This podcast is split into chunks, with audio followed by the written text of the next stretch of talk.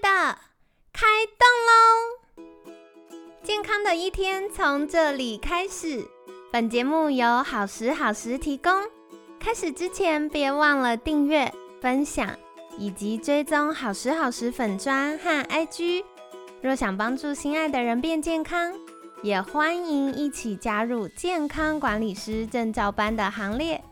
有想听的主题或推荐的来宾，也欢迎来信许愿哟。让凯西陪你一起吃早餐，聊健康。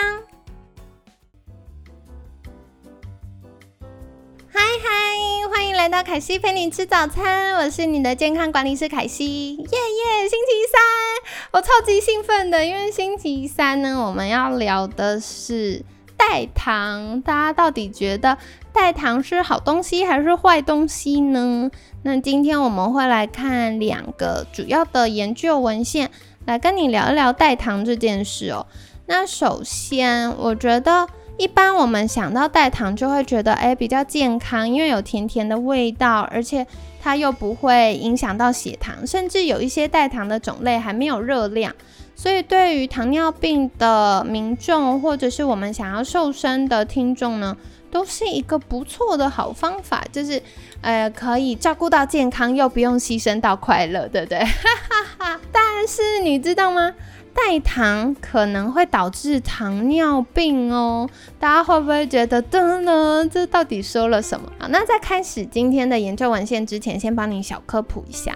那俗称代糖的人工甜味剂，其实有好几种形式。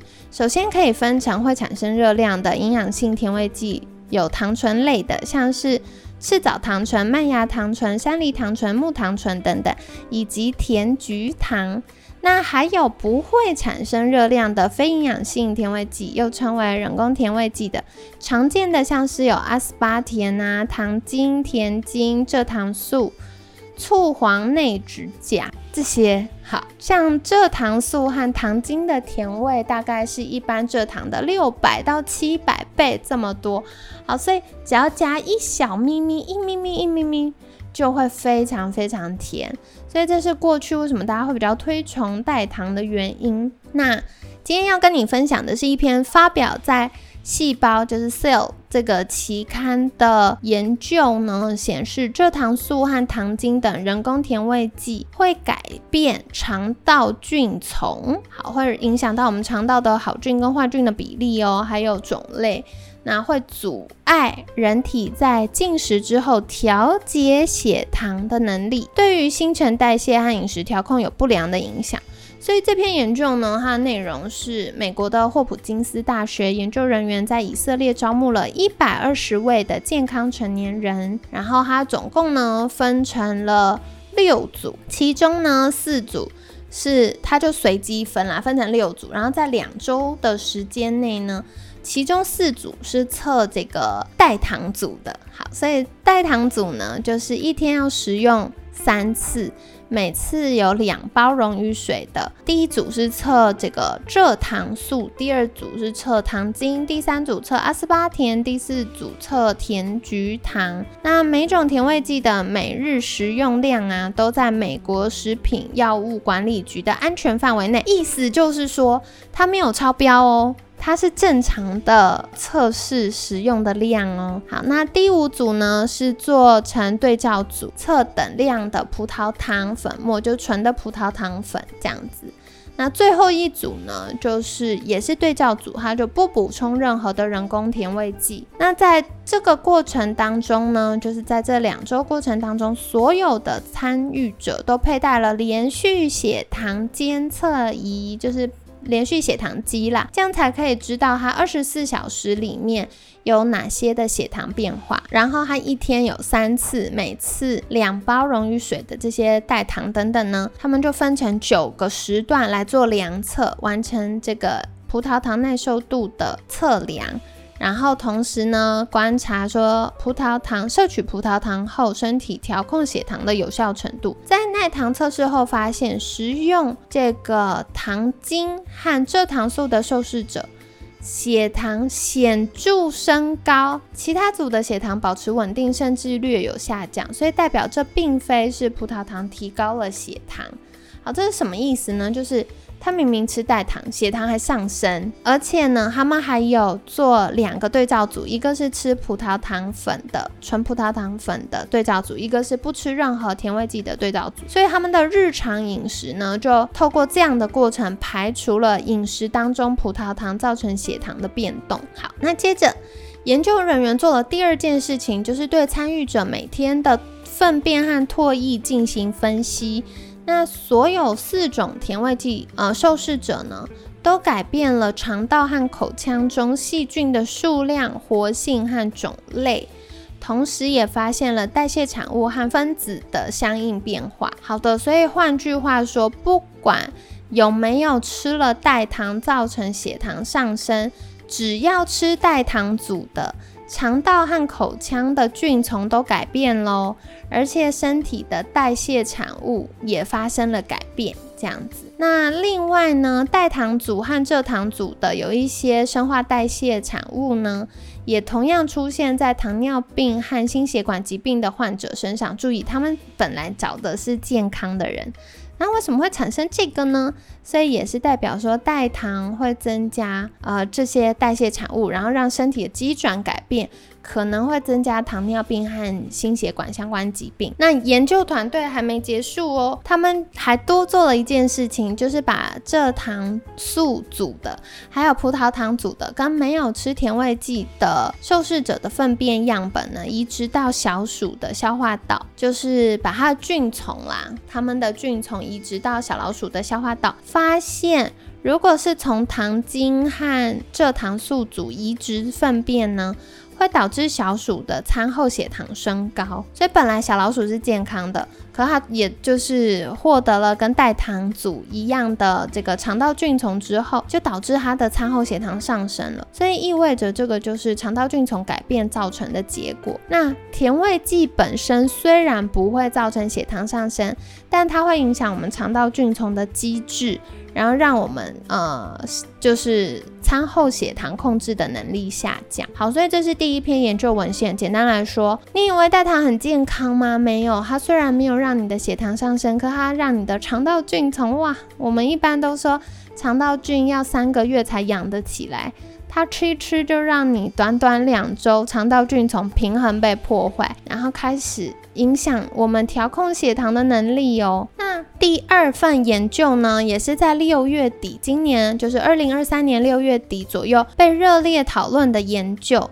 那指出啊，阿斯巴甜，我们前面有提到的那个代糖，阿斯巴甜可能会导致人类致癌风险增加。好，所以这个呢非常非常重要，因为它是世界卫生组织旗下的国际癌症研究机构发布的资讯哦。是有国际公信力的，好，所以它的发布内容呢是阿斯巴甜可能对人类有致癌风险，与手机辐射、塑化剂、杀虫剂等同样列为二 B 类致癌物。哇，所以这是国际最权威的机构盖章认定的。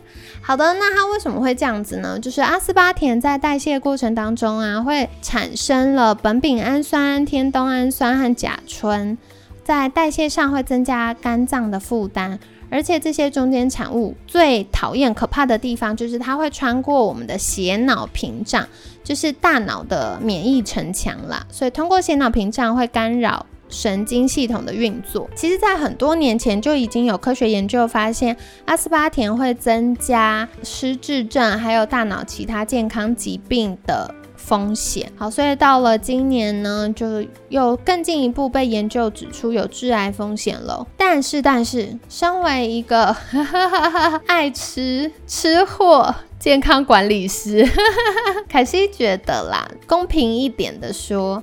真的要导致癌症，还是要有一定的摄取量。所以只要没有每天把阿斯巴甜当水喝，好，就是喝很多这种含代糖的阿斯巴甜代糖的饮料的话，癌症还不会那么快发生，因为我们身体还会有一些这种清除自由基的机制。不过，不过这也不是跟大家说，那吃阿斯巴甜就没问题哟。因为比起癌症，卡西觉得更立即而且严重的问题是代糖。会增加糖上瘾的状况。所以啊，我们都以为代糖能够减少吸收有甜甜的味道，可以骗过大脑，让我们获得满足感。可是这个故事完全就是你骗我，以为我有被骗，但其实我没有被骗。哈哈哈哈哈 是不是很像绕口令？好啦，就是大脑比我们想象的更聪明啊，所以吃代糖要骗大脑是无效的。因为一般吃正常甜食的时候，让大脑获得满足感的方式主要有两种，一种是甜甜的味道，然后另外一种，第二种是热量。那当吃代糖的时候，我们大脑会从味觉获得甜甜的味道刺激。这时候大脑就会跟消化系统说：“哎哎哎，有好吃的食物要来喽，请大家做好准备。”好，这时候消化系统就会开始分泌消化液，开始蠕动，预备要迎接好吃的食物。可是代糖的甜味是一般蔗糖的好几百倍，而且又没有办法提供充足的热量，反而会让消化系统一边因应甜味的刺激，它觉得有甜甜的东西进来，要调控血糖，所以分泌胰岛素。那一边又觉得，哎，不对，没有热量啊，没有热量，没有热量，所以就会一直跟大脑说，请补充热量，请补充热量，请补充热量，所以大脑不但没有获得，呃，从代糖这边获得满足，启动奖励机制，让我们有像平常一般吃甜食的幸福感，还会让我们更想吃高热量的食物，像是洋芋片、炸鸡、披萨、泡面等等，或者是喝含糖饮料。造成我们糖上瘾，好，同时呢，养出失衡的肠道菌丛，让我们有肠道健康或坏情绪的困扰。那在这个过程当中呢，就会让我们的身体更发炎，压力更大，更想要吃垃圾食物，变成一个恶性循环哦。所以综合了这些的研究呢，凯西想跟你分享，想要真正健康，还是要从戒除源头、有意识的进食开始。其实，当我们身体健康的时候，肠道菌丛改变也会改变我们的味觉。身体越健康，我们就会越倾向吃天然的食物。